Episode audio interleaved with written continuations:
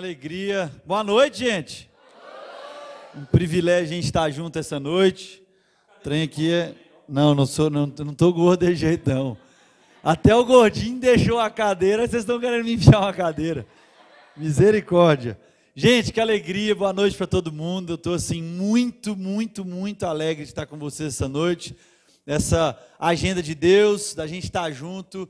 A Sal da Terra Fim Social tem costurado essa relação já algum tempo. Eu estou em Goiânia aí há um ano e sete meses.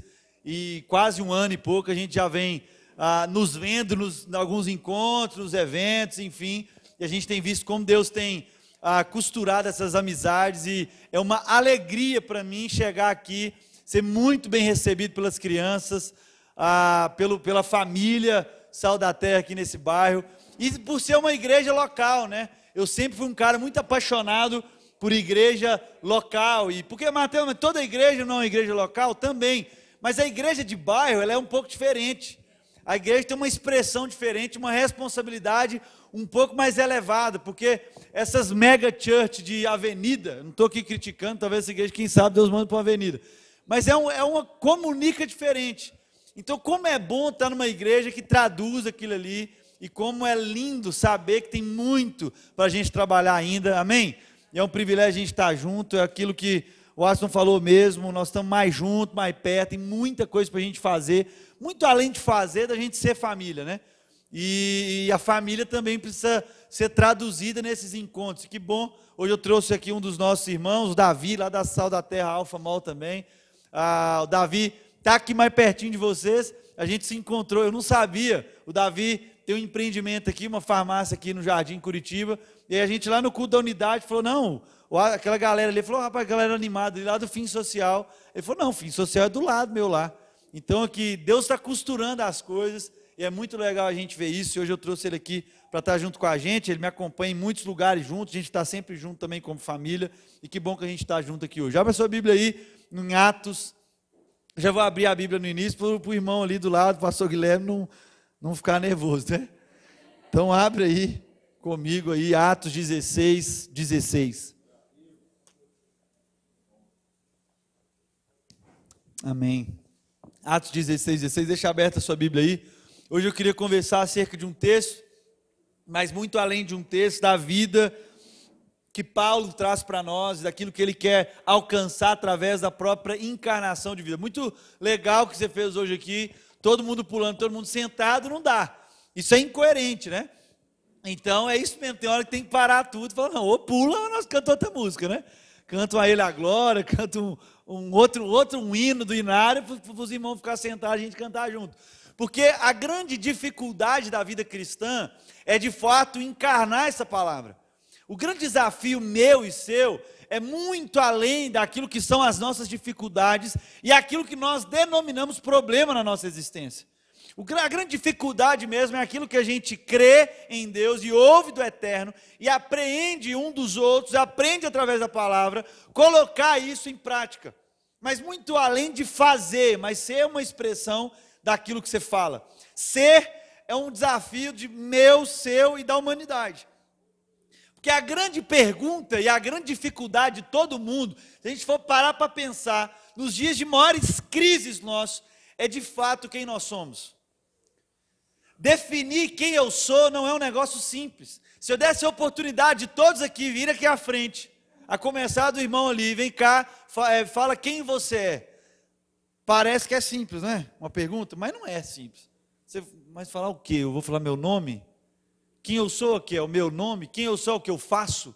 Tem hora que você pergunta quem você é. Ah, eu sou um, eu sou um empresário. Ah, eu sou um servidor público. Ah, eu sou um pedreiro. Ah, eu sou um dentista. Eu sou uma secretária.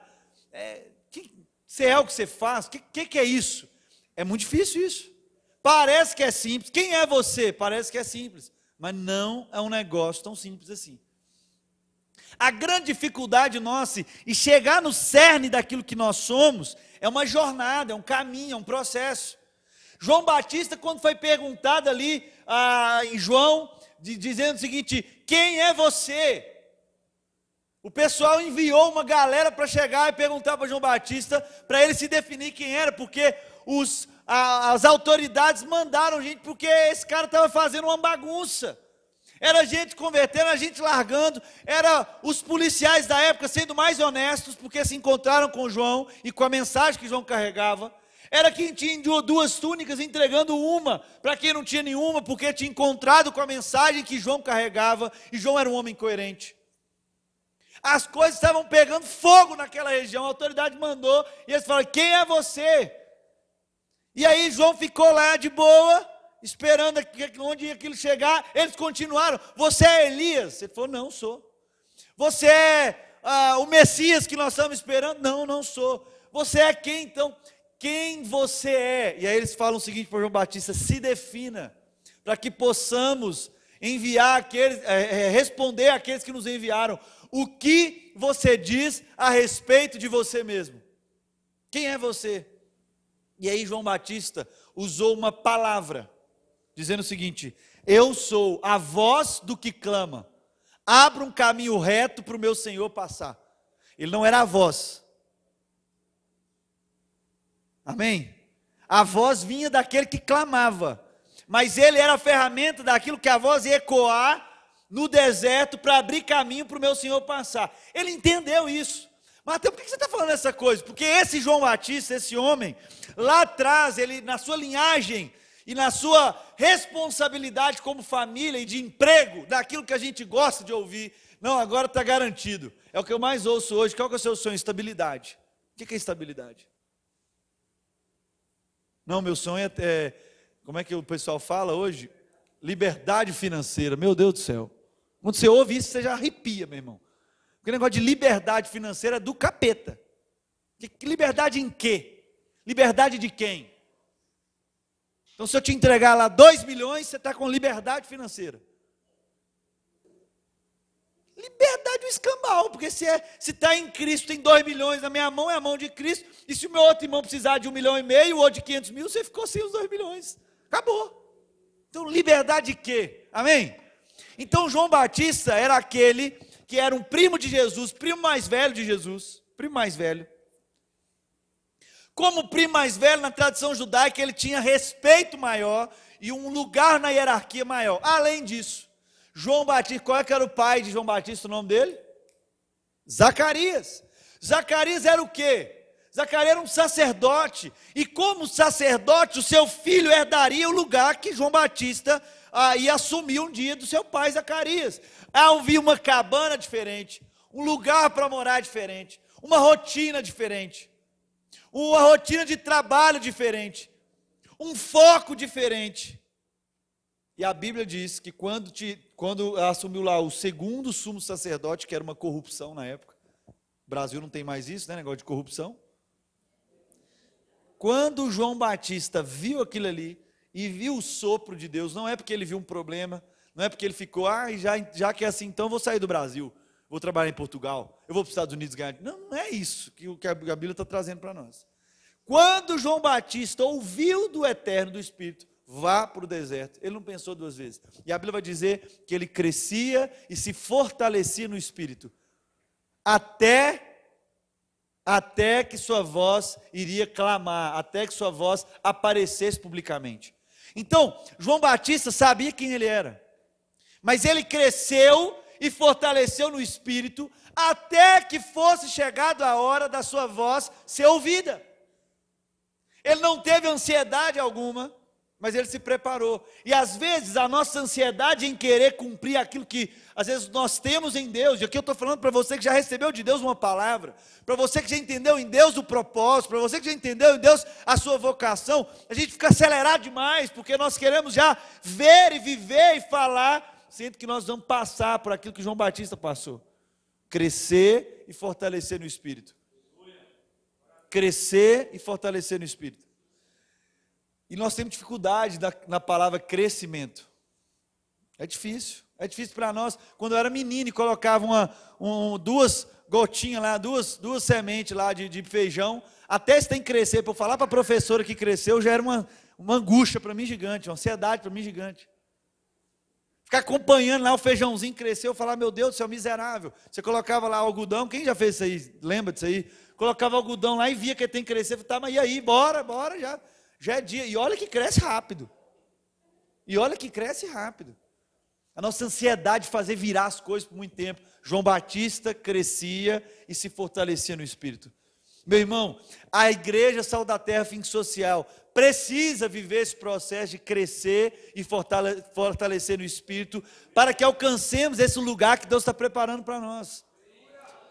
Como uma voz pública de transformação e de mudança de realidades. De antes e depois. É João Batista, primo de Jesus, que quando Jesus chega para batizar, Jesus fala o seguinte: Eu quero passar pelo batismo. Você precisa me batizar. João Batista olha e fala o seguinte: Eu sei quem você é. E por saber quem você é, eu não te batizo. Quem sou eu para amarrar suas sandálias? Jesus falou: Não, é você que vai me batizar. Ele vai lá e batiza Jesus. E quando ele batiza Jesus, aquela coisa já acontece, o céu se abre, pau quebrando, aquela coisa toda, Jesus vai para o deserto ali, alguns acompanham, e chega um discípulo de João Batista e fala o seguinte: João, João, João, aquele cara que você batizou está arrastando o povo. Nós vamos perder os membros da nossa igreja aqui. Nós vamos perder o povo aqui que estava com nós. Como é que nós vamos fazer? João Batista olhou para ele e falou o seguinte: é necessário o quê? Que ele cresça e eu diminua. Só fala isso, meu irmão. Quem tem convicção de quem é, não do que faz.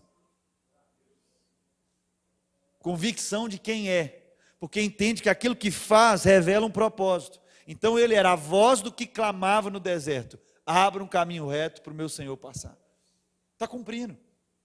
Ele não teve crise, a igreja dele estava bombando. Era a maior igreja do século. Mas quando veio um Jesus para puxar alguns discípulos na cabeça de uns dos próprios discípulos dele, ele falou o seguinte: vocês não estão entendendo. Por que eu estou falando isso?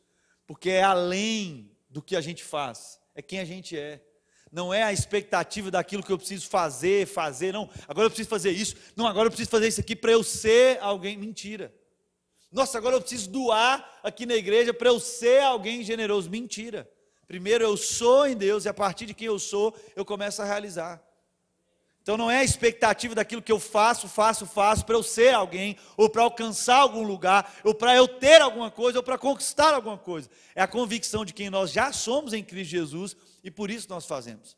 É por isso que o, o sábio vai dizer para nós ali em Eclesiastes 7,14, dizendo o seguinte: quando vier o dia bom, você citou esse texto aqui, ele é, ele é sensacional. Quando vier o dia bom, aproveite o bem, celebre, aproveita, regaça. Mas quando vier o dia mau, sabe o que o sábio fala para nós? Lembre-se, é Deus que fez tanto dia bom, tanto dia mau. Para quê? Para que o homem e a mulher não conheça sobre o seu futuro. Eu vou repetir de novo. Quando vier o dia bom, o quê? Aproveita, celebra, regaça. Mas quando vier o dia mau, Lembre-se. Então, quando vier o dia mal, você. É porque não está falando para você, uhul, dia mal, dia mal, não. No dia mal, você é o quê? Lembra de quê? Que é Deus que fez tanto dia bom, tanto dia ruim. Para quê? Para que o homem não conheça sobre o seu futuro. Uma das maiores causas da nossa ansiedade é o quê? Conhecer acerca do nosso futuro. E, por, e pela ansiedade chegar num, num, ponto tão forte da nossa vida, do nosso coração, a gente vai perdendo o processo de crescer e fortalecer no espírito. A gente não cumpre aquilo para que a gente foi criado. Eu lembro de uma história, eu gosto muito dessa história. É uma história que eu ouvi há muitos anos atrás, eu era menino ainda. Que água boa esse negócio aqui, viu? Para quem quiser, pode comprar ali na vendinha da igreja. Água com limão com gelo, meu Deus do céu, trem gostoso. Gente, é o seguinte, eu estava uma vez, era menino, 13, não sei se eu tinha 14, 15 anos, eu ouvi essa história, nunca mais esqueci. É de um, um mestre aí, eu não cito o nome de alguns mais, porque senão é, fecha o coração de alguns irmãos, entendeu? Tem um povo que você não pode citar, não. Eu, gosto de, eu sempre gosto de citar as fontes. Mas se eu cito alguns assim, os caras, ih, começa. Eu citei esse dia, eu participei de um podcast, aí eu citei o nome de um pastor, de uma história, aí eu fui ver os comentários, né? a gente insiste em ver os comentários, fala, Ih, citou o pastor Ed René, esquece, esse cara é uma aberração. Aí já começa. Então tem coisa, tem, tem história que a gente não cita não, para os irmãos não ficar meio acelerados. Mas esse pastor, ele me contou essa história uma vez, eu nunca mais esqueci. Ele estava pregando, quem aqui, como é que é o pessoal aqui do Fim Social, vocês, vocês gostam de futebol ou não? Torce para que time aqui, o, como é que é o... Corinthians e São Paulo? Goiás, cadê o pessoal do Goiás? Misericórdia. Vila. Nada aqui? Vila aqui nem pisa. Vila aqui nem pisa. Atlético Goianiense, você não sabe nem o que é. Misericórdia. Tem nenhum cruzeirense igual eu que não? Mas São Paulino sofredor tem muito, né? Que está iludindo vocês tudo aí, né? Calma que vai voltar à normalidade, viu? É o seguinte, mas tem nenhum Santista aqui não? Nenhum Santista. Mas todo mundo conhece o Santos Futebol Clube, né? E por que, que vocês conhecem o Santos? Rei Pelé. E, e, por que que o Pelé, além, o Pelé é o que no futebol? Rei do futebol, conhecido como rei do futebol. E o que que o Pelé fez? Várias coisas, inclusive tanta coisa ruim também, né? Mas o que que o Pelé fez que marcou o meio do futebol? Oi? Mil gols. Mil gols. E aí ele fez, esse, esse pastor foi, foi pregar, uma, compartilhar, né? Foi repartir o coração dele com a sub-14 ou sub-15 do Santos, eles iam para um campeonato no exterior, e aí ele foi ter um tempo lá, como, um, como se fosse um psicólogo, um, um coach, assim, mas para pastorear o coração daqueles meninos novos que estavam indo para um campeonato importante. E dentro da, palestra dele, ele contou, ele fez uma pergunta.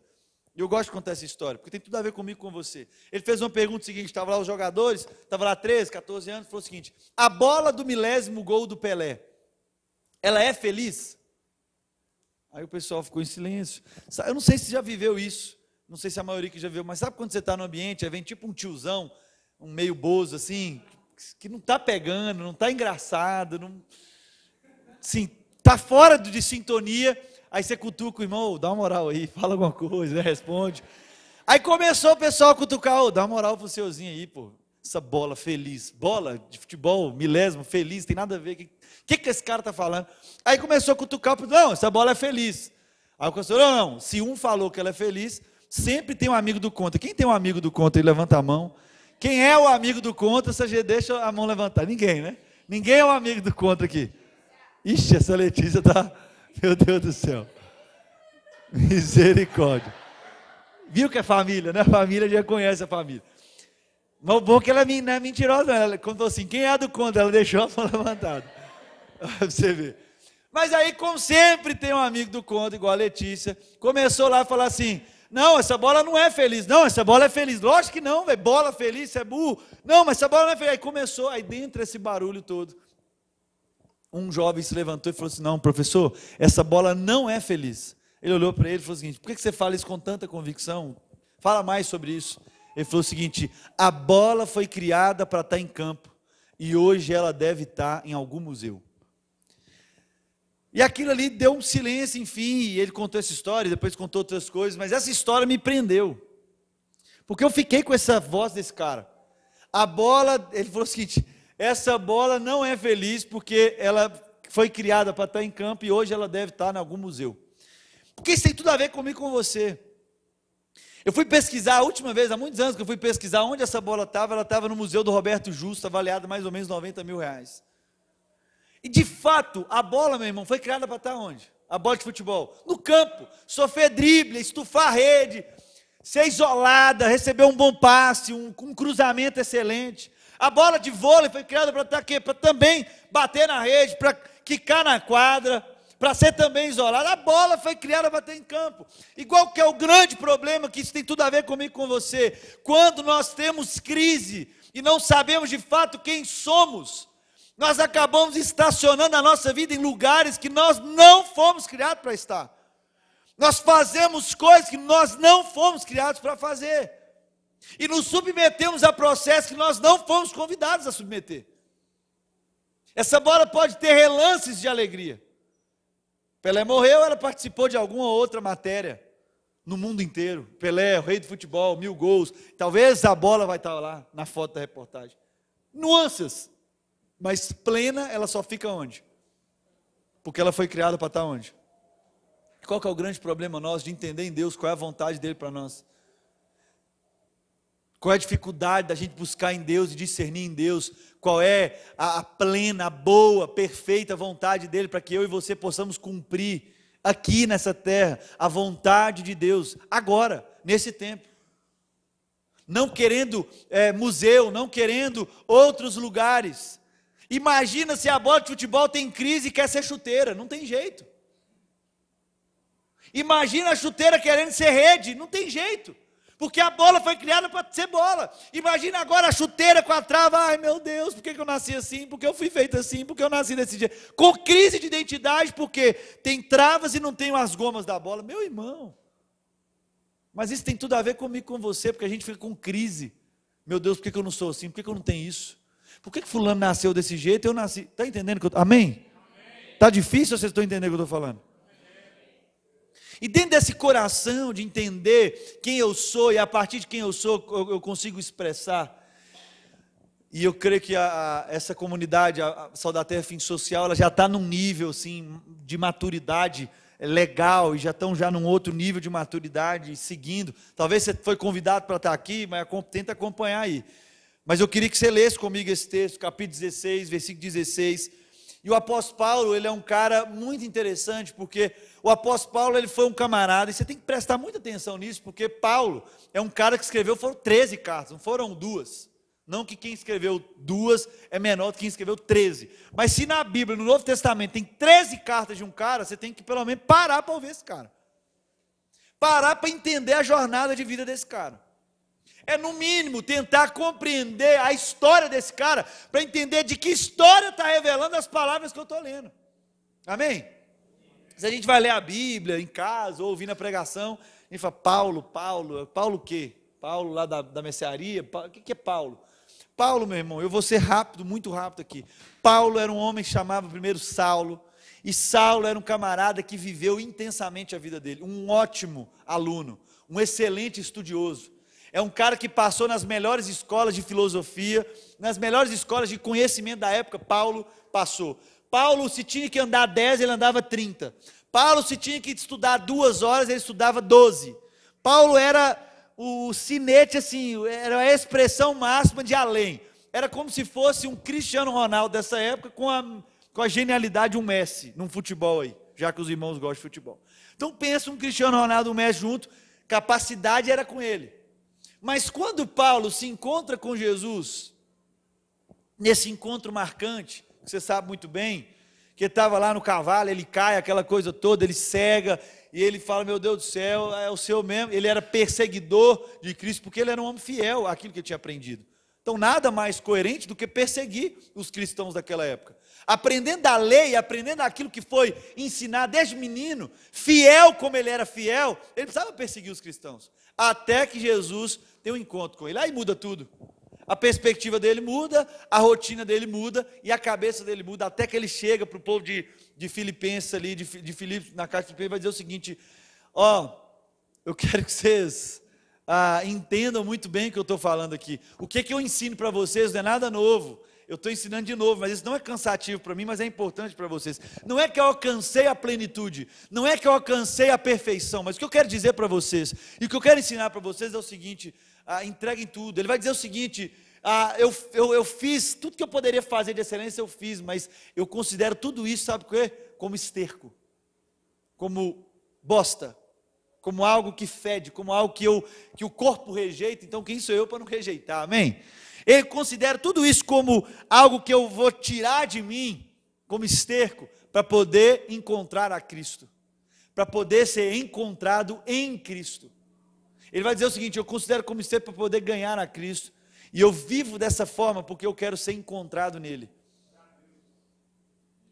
Hoje, a gente nego, para negociar um trem que nós construímos com a nossa mão é um parto.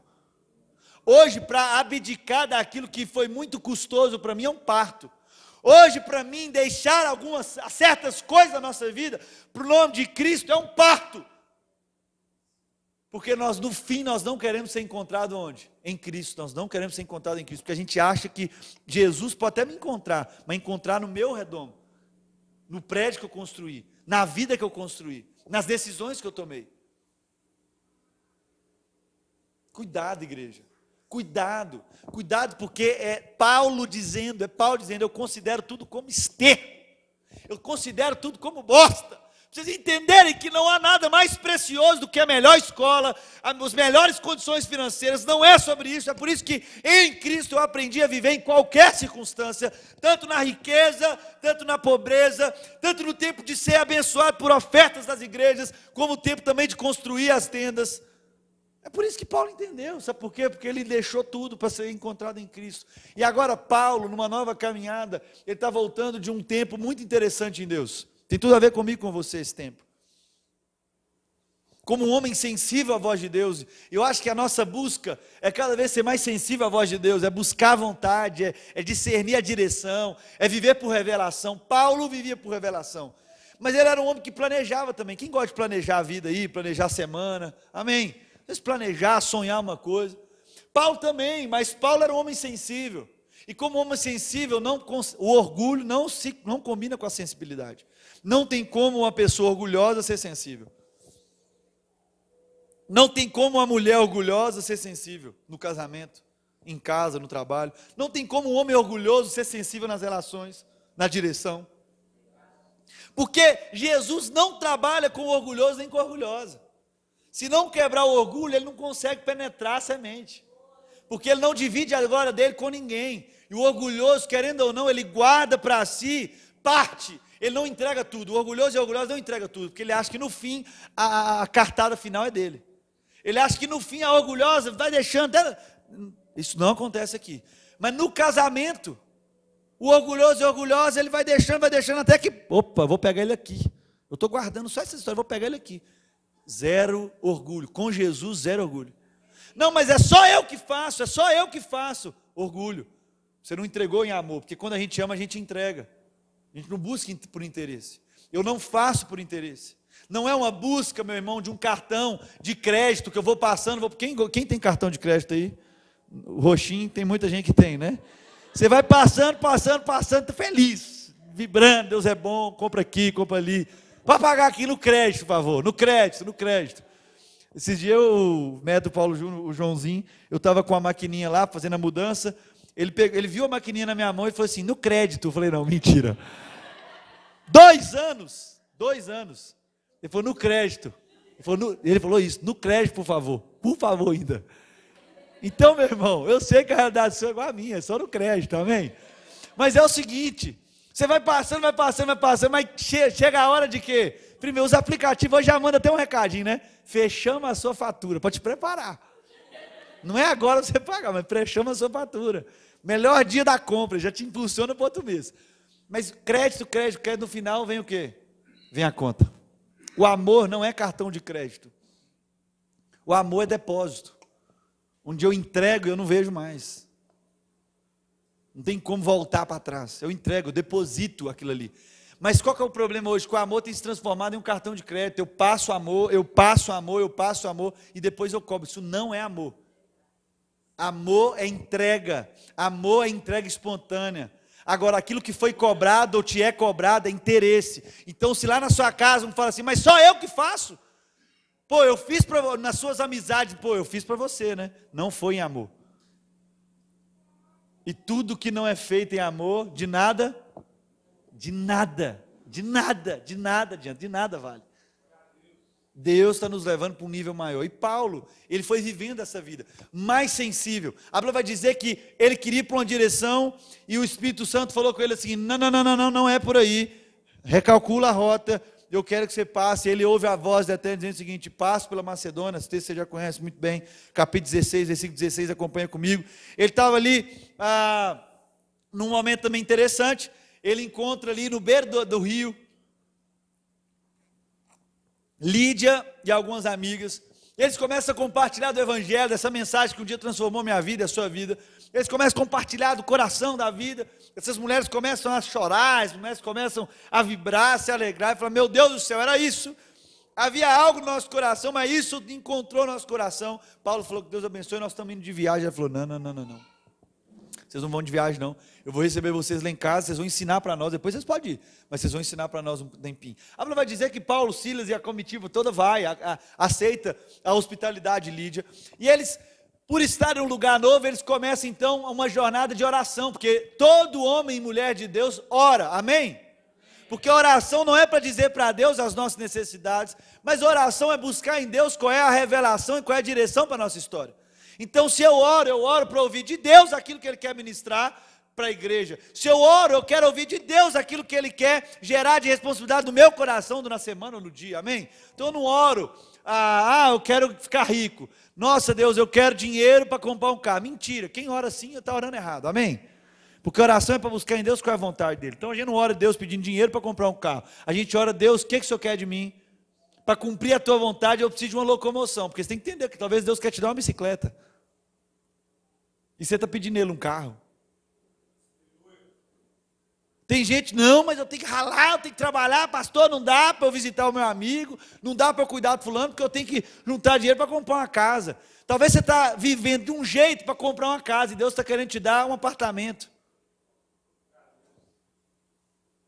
Você está querendo construir, Deus está querendo te dar algo já construído. E aí? Está entendendo? Amém? Então, aquele homem e a mulher que ouve a voz do Espírito, está sensível à direção daquilo que Deus quer revelar. E Paulo era um homem assim. Paulo buscou a direção de Deus, a revelação de Deus. Eu quero ler esse texto com você. Eu não vou me delongar muito, não. Amém? Pra você poder comer o X-Tudo com mais gente aí e com mais tempo. Abra sua Bíblia aí, capítulo 16, versículo 16, vamos ler junto. Certo dia, indo nós para o lugar de oração, encontramos uma escrava que tinha um espírito pelo qual predizia o futuro. Por isso que lugar de oração, meu irmão, não é somente seu quarto. A Bíblia não fala para você ir para o seu quarto todo dia, que Deus vai te encontrar com você todo dia no seu quarto. Eu não estou aqui incentivando você a não orar no seu quarto, amém? Mas a Bíblia nunca falou isso aí. Quando tiverem todo dia no seu quarto orando, eu fecha a porta. É isso que a Bíblia fala? Não. Quando orares. Esse tipo de oração, amém? Mas a Bíblia também ensina o movimento de homens e mulheres referentes de Deus que indo para um lugar de oração. Talvez o caminho de lugar de oração, Deus vai te colocar escravas e escravos que através da sua vida Deus vai libertar. É por isso que o lugar de oração não é só na sua casa, no seu quarto, amém? É fora também. Tem hora que nós temos que andar o bairro. Tem hora que para orar nós temos que andar nas ruas. Tem hora que é para encontrar esse lugar de oração, não é que Deus está em lugares que eu preciso andar e me sacrificar para estar, não é isso. O Espírito está em nós, amém? Não preciso mais ir a Jerusalém, não preciso mais ir na igreja, não preciso mais ir ao templo para encontrar esse lugar. Mas o lugar de oração, ele também precisa de movimento. E talvez você acostumou tanto a orar em casa e Deus está te levando e quer levar a Sal da Terra Fim Social para um lugar de movimento onde vocês vão precisar andar nas ruas. Não é para você andar na rua, Deus, Jesus abençoando, oh Senhor, não é isso.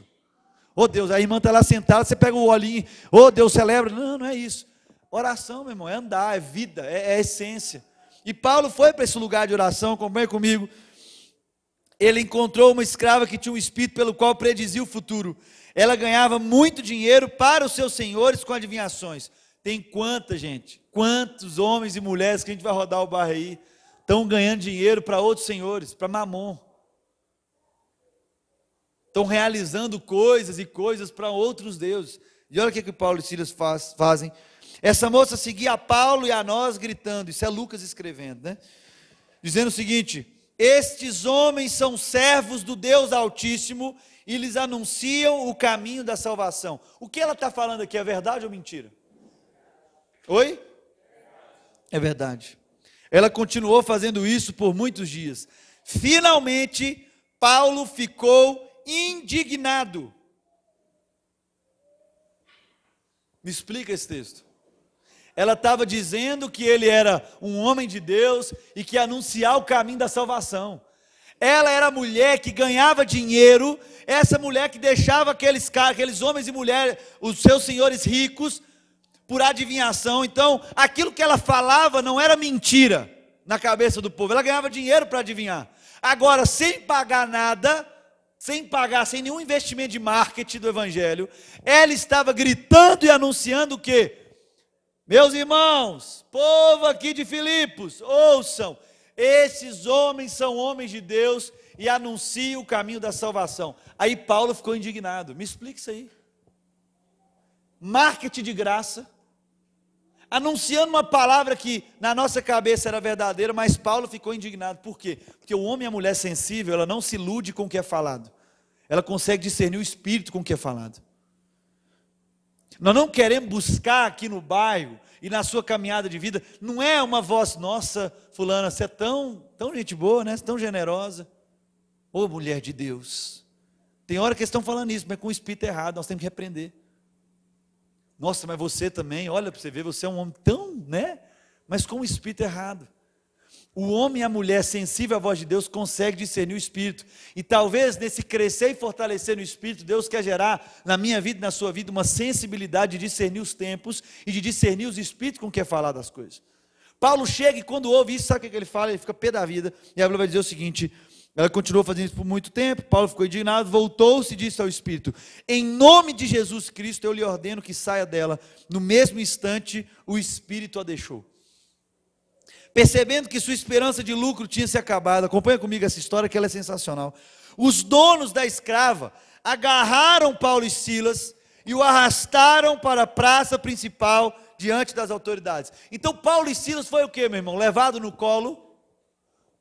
Paulo e Silas foi levado no, na mãozinha, vamos lá com a gente, você está preso, agora nós vamos arrastar você. Como é que foi? Como é que ele foi para a praça?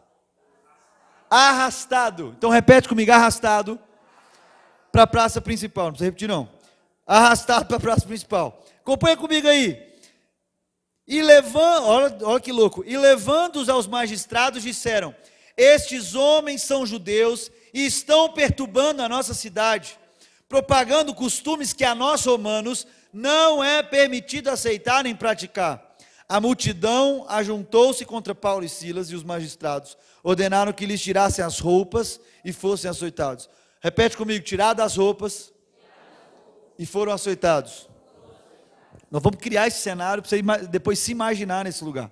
Então eu quero que você já comece a se imaginar sendo arrastado, arrastado para a praça.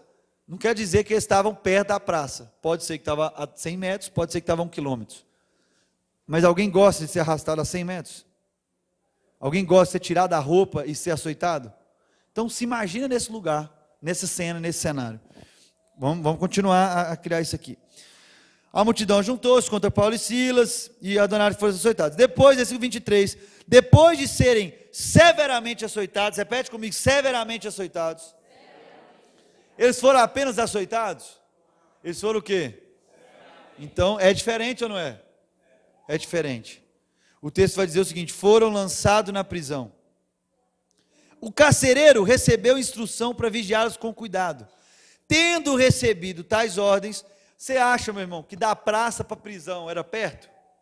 Não interessa. Se fosse perto ou longe, não interessa para nós. Porque depois que você foi arrastado para a praça, tirado as suas roupas e severamente açoitados, se você é arrastado a 100 metros, ou 20 metros, ou 1 quilômetro, muda alguma coisa? Só muda o grito e a dor que vai continuar no mesmo. Mas 20 metros já é bom. Ser sem roupa e rasgar de sangue.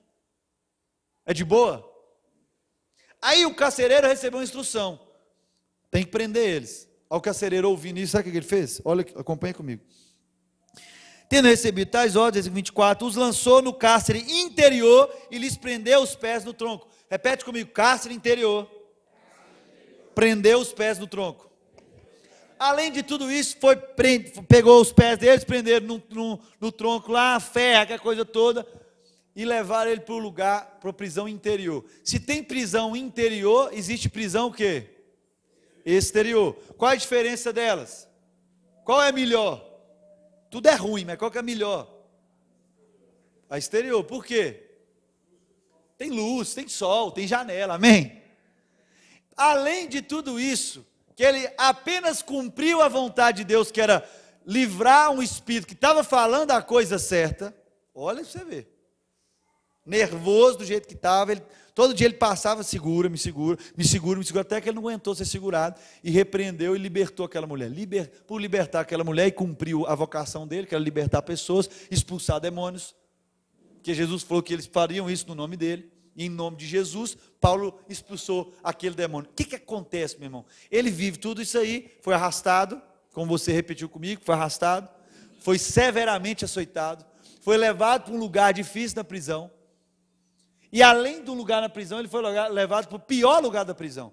E se ele estava no pior lugar da prisão, quem estava com ele também? Os os piores o quê? Presos, prisioneiros. Chuta aí quem eram os piores. O assassino, o que mais? Na nossa cabeça mesmo, a Bíblia não fala não, só para a gente imaginar. Os assassinos, estupradores. Dos pior, da laia pior, eles foram para esse lugar. Amém? Estou criando esse cenário para você entender o que nós estamos falando aqui. O texto continua dizendo, versículo 25: Por volta da meia-noite, Paulo e Silas estavam orando e cantando hinos a Deus, e os outros presos ouviam. Na moral mesmo, meu irmão, quem que ia cantar e orar depois desse cenário que nós vivemos? Não precisa levantar a mão, não, para a gente não ficar com vergonha. Depois da gente vivendo e cumprindo o propósito de Deus, porque tem hora que é assim. Tem gente cumprindo, nossa, mas eu cumpri a vontade de Deus, está tudo dando errado na minha vida, eu vou parar. Agora pensa, cumpriu a vontade de Deus, foi arrastado, severamente açoitado, arrastado de novo para a prisão, para o lugar, pior lugar da prisão, seus pés presos, que agonia maior, pé preso, eles cantavam e cantavam hinos a Deus e oravam, meia-noite, horário que você podia dormir, horário de viração de dia, horário de descanso, eles começavam a cantar. Eu fico imaginando que eles estavam cantando aquela música, eu queria que você acompanhasse comigo. A alegria está no coração, o quê? De quem já conhece a Jesus. A verdadeira paz.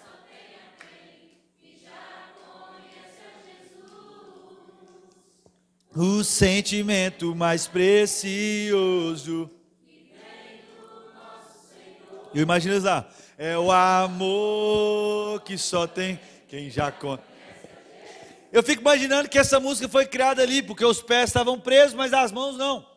Mas imagina os pre... a Bíblia vai dizer, e o texto fala isso para nós. Não que ele estava cantando essa música, amém, né? Você sabe. Você fala, nossa, foi um herege lá na igreja ontem, falou que essa música foi criada lá. Você me perdoa aí, pastor Gilberto.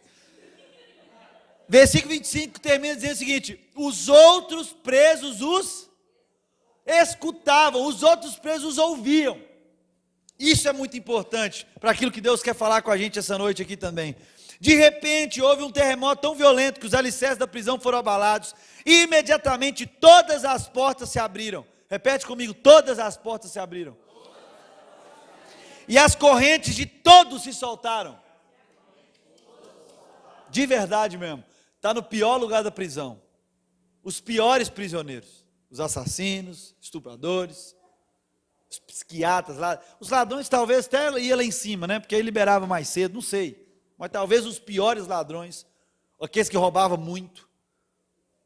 Em nome de Jesus, pega isso aqui.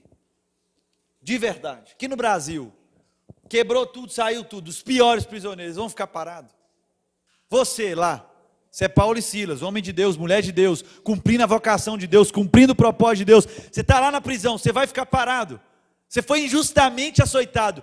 Tudo quebrou, tudo abriu. O que, é que você vai falar? Fala a verdade. Foi? Foi Deus. Corre, corre, gente. Foi Deus livrando. É ou não é? Corre que foi Deus, pelo amor de Deus, Deus é bom, Deus. E faz um culto falando e vira pastor de uma congregação dizendo: Deus quebrar. E o pau quebra. E começa a prometer que Deus vai quebrar. Aí você já sabe o final da história. Meu irmão, minha irmã. Se fosse você, o que você ia fazer? Você ia correr ou não? Fala a verdade. Olha o que, que acontece no texto. Eu queria que você entendesse o que Paulo está falando aqui. O ca... Olha o que aconteceu, versículo 27. O carcereiro acordou. Quem era o carcereiro, meu irmão? Aquele que tinha feito o quê? Arrastado, levado para o pior lugar, porque não foi mandado levar para o pior lugar. Ele falou: já que é para segurança máxima, eu vou levar para o pior lugar. Esse cara, esse infeliz, esse infeliz que levou se coloca no lugar de Paulo e Silas. O infeliz, aquele que te arrastou, que você falou, para, vai com cuidado. Ele falou, cuidado, e arrastava. Aquele ali, aquele filho de Deus. O carcereiro acordou e, vendo abertas as portas da prisão, desembainhou a sua espada para se matar, porque pensava que os presos tivessem fugido. E ele sabia que ia vir na conta dele. Quando ele pega a espada e coloca na boca, eu imagino, desembanha a espada para colocar na boca, se fosse, agora você não correu. Você não correu. Vamos fingir que você não correu. Ele desembanhou a espada. O que, que você vai falar? Fala a verdade. Vai com Deus, meu irmão. Deus te abençoe. Oh Jeová, Jiré, o Deus da minha proteção. Os meus inimigos na minha frente se matam quando o Senhor está. Oh, aí, pelo amor de Deus, meu irmão. O que, que você falaria se o cara que tivesse batido, não se arrastado, você ia te matar, na moral, ia se matar, o que, que você falava? Vai com Deus. Ou falava, vai. Ou virava as costas e falava, vamos, vamos, vamos, vamos, vamos. O que, que, que, Paulo e Silas falam? Sabe o que acredita? O que acredita que ele fala? Paulo grita. Paulo gritou. Paulo não falou baixinho para ele não ouvir e se matar. E ele falar, e Paulo depois falar com Deus o seguinte: Eu tentei avisar, ele não ouviu. A Bíblia vai dizer que, olha como é que a Bíblia é forte. Mas Paulo gritou: Não faça isso. Estamos o quê? Todos aqui. Não faça isso. Estamos o quê? Todos aqui, os piores prisioneiros. As piores pessoas da cidade todos estavam ali, mesmo diante a circunstância de poder correr, mesmo diante da circunstância de poder fugir, todos estavam ali, isso é muito forte. Isso é muito forte porque tem tudo a ver também comigo com você, porque esse texto vai me lembrar que a alegria que Paulo e Silas estavam vivendo naquele cárcere, naquela prisão, ele quer nos ensinar e me lembrar e te lembrar essa noite que a alegria não é sobre circunstância. Então a alegria ela não depende se o tempo está bom ou não. A alegria não quer dizer e não significa se a circunstância da sua história está favorável ou não favorável. Não é sobre isso. A alegria não é sobre circunstância, a alegria é sobre uma convicção. A alegria, a alegria é sobre ter paz em meio ao caos. Alegria mesmo, o pau está quebrando, torando, está tudo dando errado. É ter paz em meio ao caos. Alegria sobre uma pessoa, e essa pessoa tem nome, é Jesus Cristo Nazaré. Essa é a nossa alegria. Essa é a alegria de quem, mesmo em situações difíceis e desespero, pode ter a convicção que está em paz com Deus. Em Cristo nós temos o que? Paz com Deus. É por isso que o texto que você leu é fantástico. O texto que você leu no início foi, foi costurando tudo, porque a Bíblia vai dizer, é Salmo 34, né? Abre aí na sua Bíblia, irmão, Salmo 34. Não, precisa abrir, não. O irmão vai, vai projetar aqui, Salmo 34. Olha esse texto que nós lemos aqui no início. Olha o que, que Deus já estava trabalhando com a gente. Salmo 34 vai dizer o seguinte: olha, os que olham para Ele estão radiantes de alegria, os seus rostos jamais mostrarão decepção só consegue encarnar essa mensagem, meu irmão. Quem é sensível à voz de Deus entende quem é, porque entende que, mesmo em meio a circunstâncias adversas, mesmo em meio a dias difíceis, consegue ter a clareza de um rosto que não muda, de um rosto que não se decepciona. Se eu ouvir agora que uma bomba estourou lá, não é que eu não vou ficar triste, e a minha esposa morreu, não é que eu não vou ficar triste, mas no meu rosto você não pode ver decepção. Ah, Mateus, mas a gente é humano, no rosto de quem olha para Cristo não há decepção. Tem tristeza? Tem. Tem angústia? Tem. Tem choro? Tem, mas decepção não. Porque nós não somos um povo, em Deus, encontrados em Deus, nós não somos um povo que vai gerando expectativa para ficar revoltado com Deus mas é um, um povo que olha para Cristo. Então, Paulo na prisão estava olhando para Cristo. Sabe qual é o problema? Eu estava conversando agora lá em Bragança, lá no Disuscope, estava pregando lá na igreja deles, e conversando com o irmão que pediu oração, que estava num câncer, fazendo cirurgia, e eu lembrei dele de um amigo, um amigo que recebeu também um diagnóstico difícil. E ele falou: Eu? Recebi um diagnóstico difícil, sabe o que eu vou fazer? Eu vou fazer um culto, celebrar. Veio um câncer, em vez de ficar desesperado, de chorar, ele falou: Eu, eu vou marcar um culto com todos os meus amigos. Recebeu lá a notícia do desemprego. O que, você precisa fazer, meu irmão? Uma celebração com os irmãos. Tem uma nova estação para nós. Me ajuda a discernir isso aqui, mas vamos celebrar. Traz o violão.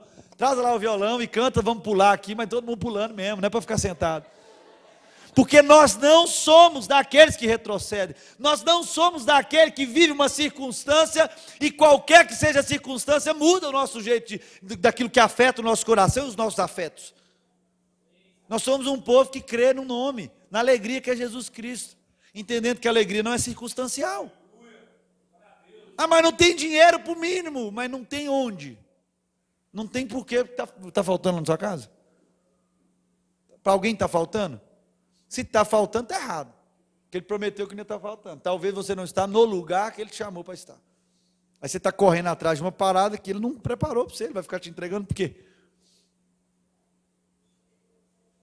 Gente que vive o processo de crescer e se fortalecer no espírito, está sensível à voz de Deus e entende que as circunstâncias não definem quem nós somos? A primeira pergunta que nós começamos a refletir aqui é quem nós somos.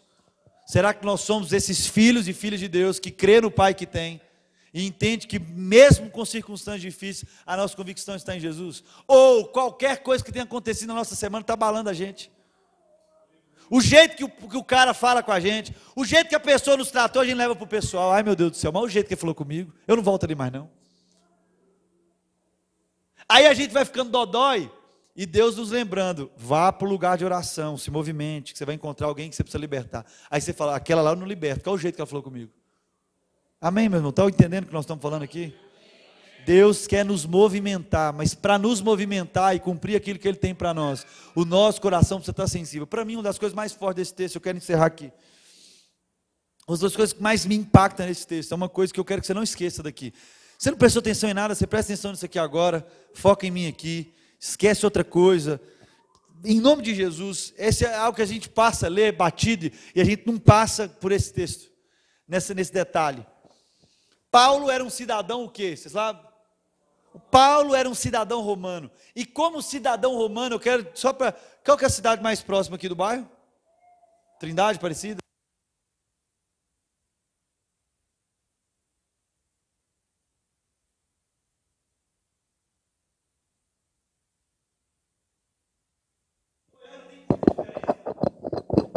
Pouca diferença. Pouca diferença de, de, de, de tempo. Tem gente que mora em Goiânia e trabalha aqui. Tem gente que trabalha aqui e mora em Goianira. Amém? Vocês estão entendendo o que eu estou falando? Mas era como se fosse o seguinte: se a pessoa fosse cidadã goiana, só para você entender aqui naquele tempo lá. Se estivesse lá em Goianira, você não podia ser julgada lá. Você tinha que ser julgada onde? Em Goiânia. Ah, mas foi lá para a Badia de Goiás. É perto também. Mas você é goiano. Você roubou lá, você tem que ser julgado onde? em Goiânia. Você podia apanhar lá em Abadia? Ser linchado lá? De jeito nenhum. De jeito nenhum. Sabe onde você podia apanhar? Como cidadão romano? Somente em, em Roma. Eu vou terminar lendo esse texto, porque talvez você passe por esse texto e não preste atenção nesse detalhe. Olha que louco isso aqui.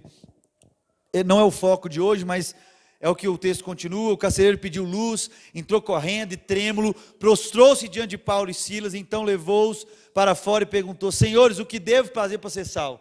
Um, antes, olha, olha o que, que acontece.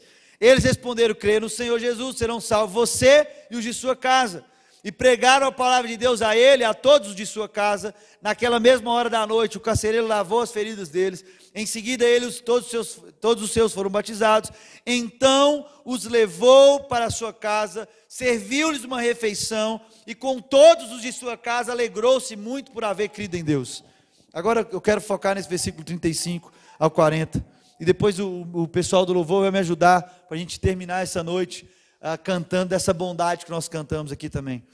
Quando amanheceu, imagina esse dia, meu irmão. Feche os olhos agora aí, você vai imaginar o dia.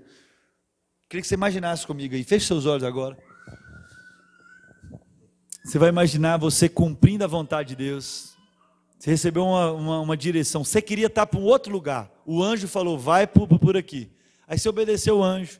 Foi libertar uma escrava, porque Jesus falou que vocês iam expulsar no nome dele.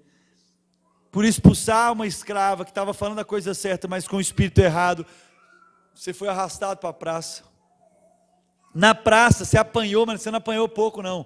Você foi severamente açoitado. Depois de ser severamente açoitado, injustiçado, você foi levado para o pior lugar da prisão, aconteceu tudo o que aconteceu. Você viveu esse dia todo. Você viu uma casa se rendendo ao Senhor.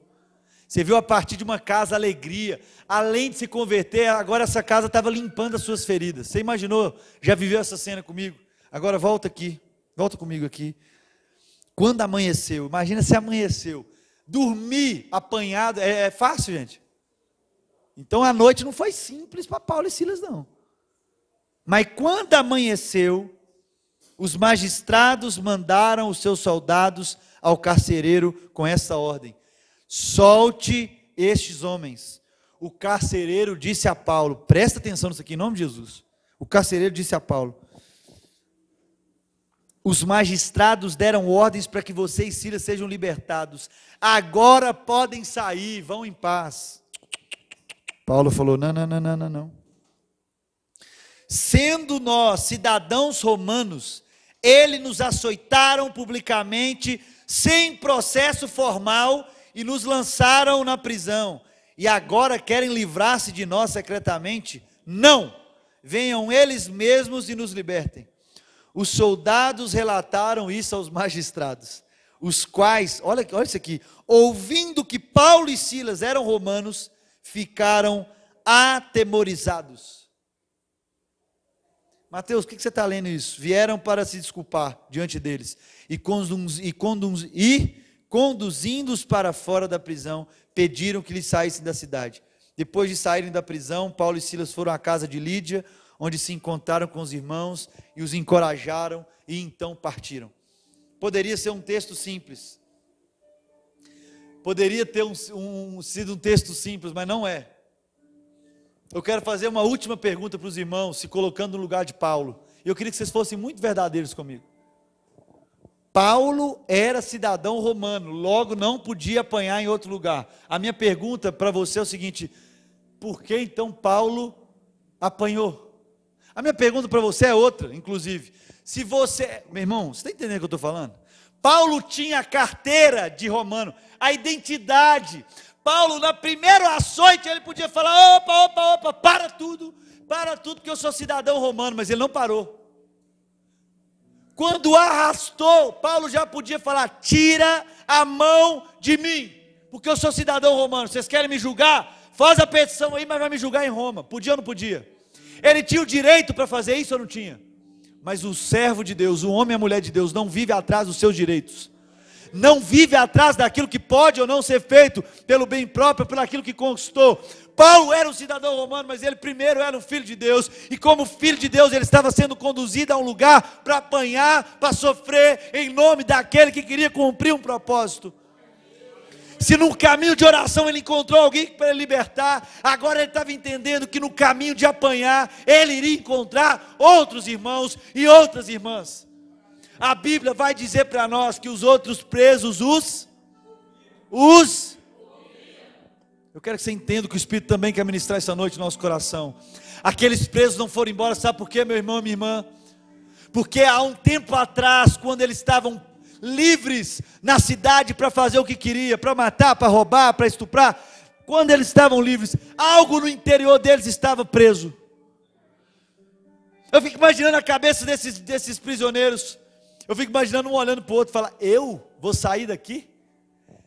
Há tempo atrás eu era, eu era livre lá, mas eu estava preso aqui dentro. Mas quando esses caras começaram a cantar de uma tal de alegria, quando esses caras, depois de serem severamente açoitados, começaram a orar a um Deus de amor, se alegrando no sofrimento, eu estou livre dentro de mim, algo dentro de mim está livre, algo dentro de mim pulsa diferente. Eu preciso estar aqui porque eu preciso ouvir desses caras.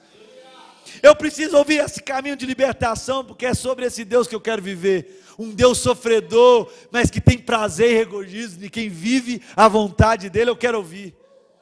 Quando eu e você deixamos de lado os direitos da nossa história, aquilo que você pode comprar, que você conquistou com seu dinheiro, aquilo que você pode vender, porque não, eu fiz, eu construí. Quando você deixa na mão do Senhor, meu irmão, mesmo que pareça injusto, é para cumprir o propósito de contar um irmão que estava preso. Eles não precisavam apanhar. Eles não precisavam sofrer o que sofreram, mas fizeram isso porque era um homem sensível à voz de Deus. Talvez o que te aguarda durante essa semana, durante essa nova temporada na sua vida, talvez é sofrimento. Talvez é uma notícia ruim. Talvez é um quadro lá no hospital difícil. Um laudo difícil. Talvez é a falta de algo que você acha que vai faltar. Mas eu quero te lembrar, quando estamos no centro da vontade de Deus, quando deixamos tudo que nós construímos para viver e para ganhar a Cristo e ser encontrado em Cristo, como Paulo um dia orou, eu quero te dizer, você vai estar no bem bom e na miséria, mas vai estar tudo certo, porque como filho de Deus, você entende o Pai que tem, e o Pai que tem é o nosso pastor, e como nosso pastor, nada vai nos faltar, não vai faltar sofrimento, não vai faltar desemprego, Mas se tiver falta de comida, tem um irmão que tem e que você precisa encontrar, amém? Então talvez se está sobrando na sua casa, não é que você está muito próspero, não, meu irmão. É que tem gente que está faltando e você precisa encontrar, amém? E se você receber uma, uma ligação difícil, uma notícia difícil, a sua cara vai mudar, o seu rosto vai mudar, você vai chamar os irmãos para celebrar junto e vai entender, Deus, o que o Senhor quer de nós.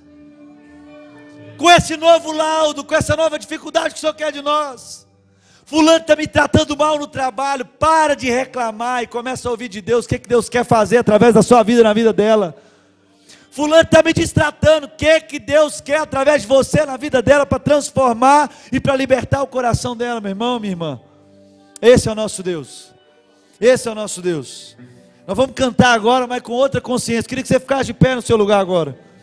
Nós vamos cantar essa canção dizendo que ah, és fiel em todo tempo no tempo difícil, no tempo bom, no tempo ruim, és fiel.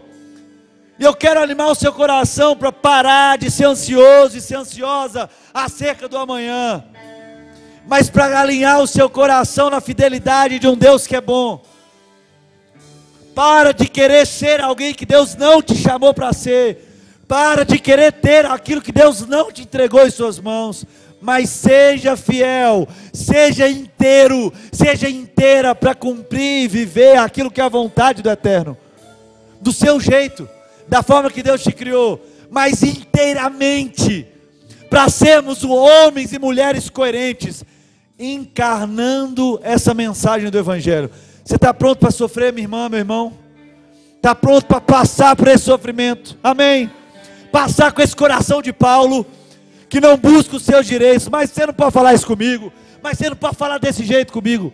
Ouça o Espírito e aquilo que ele quer ensinar no meio. Para de buscar os seus interesses e busque aquilo que é a direção do Eterno. Talvez o seu silêncio é necessário, meu irmão, minha irmã. Receba essa palavra aqui. Talvez o seu silêncio é necessário para que a fé e o trabalho que o Senhor está trabalhando no seu meio alcance aqueles que estão ouvindo. Cuidado com o jeito que você fala. Cuidado com o que você fala, porque tem muitos prisioneiros ouvindo a gente durante a semana. E o jeito que nós vamos reagir na tristeza, na humilhação, no sofrimento, pode impactar a vida de muita gente, amém? Você está alinhado comigo nesse coração? Então nós vamos cantar como família, dizendo: És fiel em todo o tempo. Amém?